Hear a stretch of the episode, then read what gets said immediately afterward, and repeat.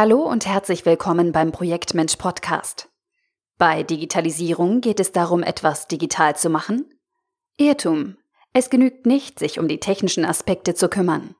Weshalb wir das, was als digitale Transformation bezeichnet wird, nicht den Programmierern überlassen sollten.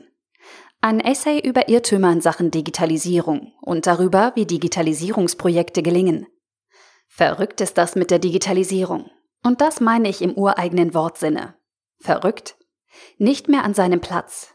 Wir haben den Fokus verloren, worum es bei der Digitalisierung geht, und wir überlassen ganz nebenbei die Gestaltung der Welt allein den Nerds. Dabei geht es gar nicht darum zu digitalisieren. Und das hat mit dem Zweck von Unternehmen zu tun. Die Medienhäuser haben das schmerzhaft gelernt. Erst haben sie separate Online-Abteilungen gegründet. Dann haben sie diese mühsam wieder integriert. Oder sind noch dabei.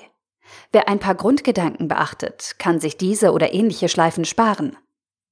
Bitte verstehen Sie mich nicht falsch. Ich bin ein echter Fan von Digitalem, habe als Wirtschaftsingenieur im technischen Schwerpunkt Informatik studiert. Wer mich dazu verführt, etwas zu programmieren oder eine Website zu erstellen, der muss damit rechnen, mich tagelang nicht mehr zu sehen. Weil ich dann ganz viel Freude habe, bis das Ding steht.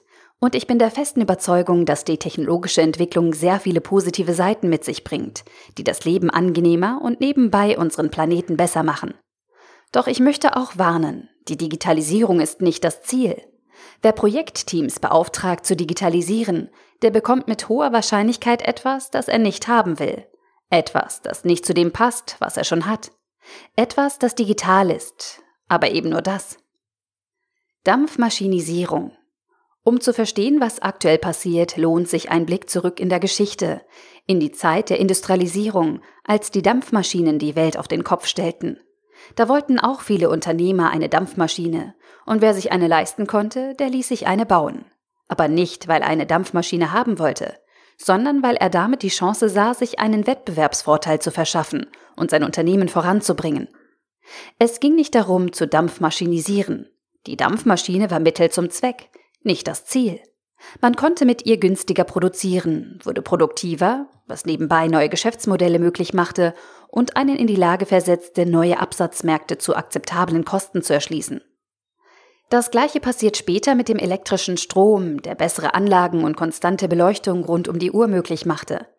Oder mit der Eisenbahn, mit der es plötzlich möglich war, die Güter zu akzeptablen Kosten an entfernte Orte zu bringen. Oder Rohstoffe entsprechend günstig zu transportieren.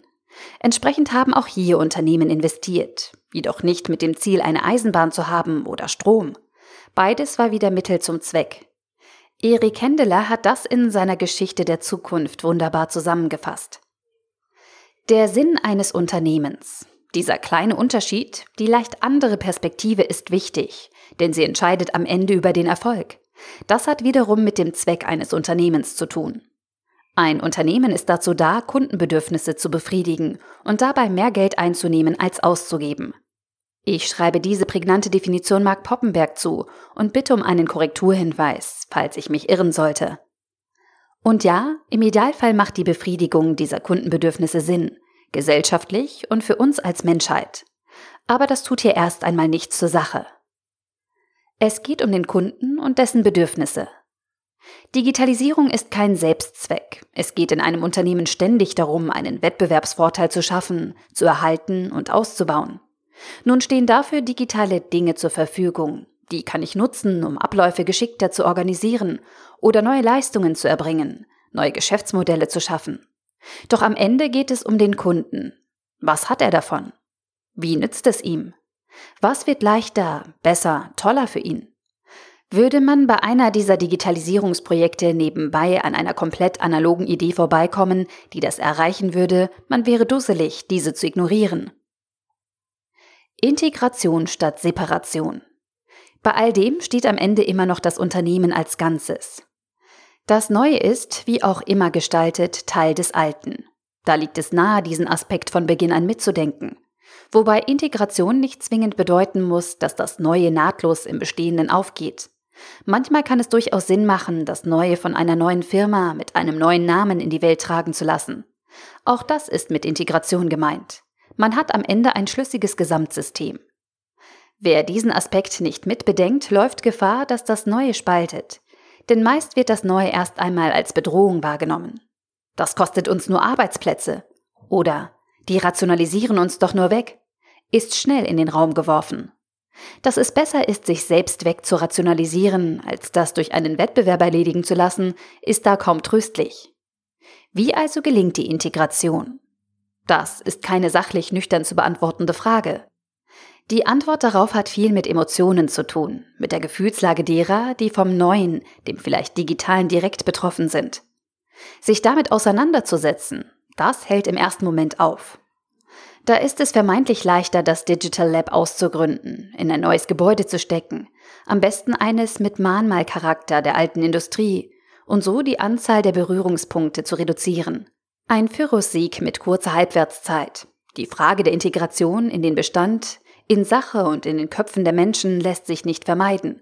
Neben der Technik braucht es auch diejenigen, die mit der Technik umgehen, die sie weiterentwickeln, die sie den Kunden verkaufen, dafür sorgen, dass das Neue auch funktioniert. Und das womöglich bei denselben Kunden, die bisher das Bewährte im Einsatz hatten. Das Gesamtpaket der Digitalisierung. Nochmal das grundsätzliche Ziel von Digitalisierungsprojekten. Am Ende bedienen wir den Kunden besser, als wir es heute tun. Er hat mehr davon und wir erzielen damit Einnahmen. Und wir nutzen dafür digitale Dinge. Das alles ist integriert und wir haben das Problem der Pfadabhängigkeit für uns gelöst. Herstellung, Service, Wartung etc. sind sichergestellt und entsprechen mindestens der Qualität, die unsere Kunden von uns erwarten. Die Mitarbeiter sind mit an Bord und gehen den Weg mit uns. Wir wachsen. Was als Digitalisierung oder digitale Transformation bezeichnet wird, sind Projekte zur Geschäftsmodellentwicklung, zur Markterschließung, zum Aufbau von Alleinstellungsmerkmalen, sind Projekte, mit denen Wachstum geschaffen wird. Ausgangspunkt ist die Unternehmensstrategie, aus der heraus definiert wird, wie ein Unternehmen wachsen und sich weiterentwickeln will. Die Ansoff Matrix, siehe dazu auch der Ansoff Faktor, kann hierfür ein guter Ausgangspunkt sein. Denn aus ihr heraus lassen sich klare Projektmandate definieren, wohin die Reise gehen soll. Ein neuer Markt mit einer bestehenden Leistung etwa, weil diese sich mittels digitaler Vermittlung leichter internationalisieren lässt? Oder doch bestehende Kunden mit einer neuen Leistung, weil diese das Portfolio bestens ergänzt und Zusatzverkäufe möglich macht, weil der Kunde damit noch mehr von unserem Angebot profitiert, was nicht ausschließlich monetär gemeint ist. Digitalisierung als Titel solcher Vorhaben ist ungeeignet. Er suggeriert den falschen Anspruch. Wer ein solches Vorhaben startet, der sollte Digitalisierung als Überschrift vermeiden. Es geht um den Kunden, um dessen Bedarfe, nicht um die Technologie. Die steht lediglich zur Verfügung und wir wären irre, würden wir sie nicht nutzen. Aus dieser Denkweise heraus lässt sich erkennen, um welche Themenfelder sich ein Projektteam kümmern sollte, wenn das Vorhaben ein Erfolg werden will. Das Produkt und die Leistung an sich. Ja, das ist logisch. Dazu gehören neben der technischen Ausgestaltung auch der gesamte Marketingmix mit Preismodell, Portfolio, Werbung, Service und Distribution. Außerdem muss klar sein, wie die Leistung zukünftig produziert und geliefert werden wird. Die Integration in den Bestand. Damit verbunden sind unter anderem auch Klarheit über rechtliche Aspekte, etwa die Firmierung. Abläufe, Herstellung, Logistik, Abrechnung, Mahnung, Reklamation etc. Schulung von Mitarbeitern sowie die Gestaltung des Wandels in den Köpfen sowohl der Mannschaft wie auch der Kunden. Die Organisation des Projekts, die Projektführung, das Projektmanagement, die hat bei dieser Art von Vorhaben besondere Bedeutung, da sie Antworten liefern muss auf den Umgang mit Unsicherheit samt Nichtwissen und sie dafür sorgen muss, dass viele unterschiedliche externe Experten möglichst reibungsfrei zusammenarbeiten, da sonst das Neue nicht gelingt. Die Hilfsmittel und Hilfskonstruktionen auf dem Weg dorthin, so kann es durchaus vernünftig sein, eine neue Leistung in einem neuen Markt zu beginnen unter anderer Marke und von separater Firma erbringen zu lassen, um ehrliche Rückmeldung zu erhalten und das Bestehende weniger zu gefährden.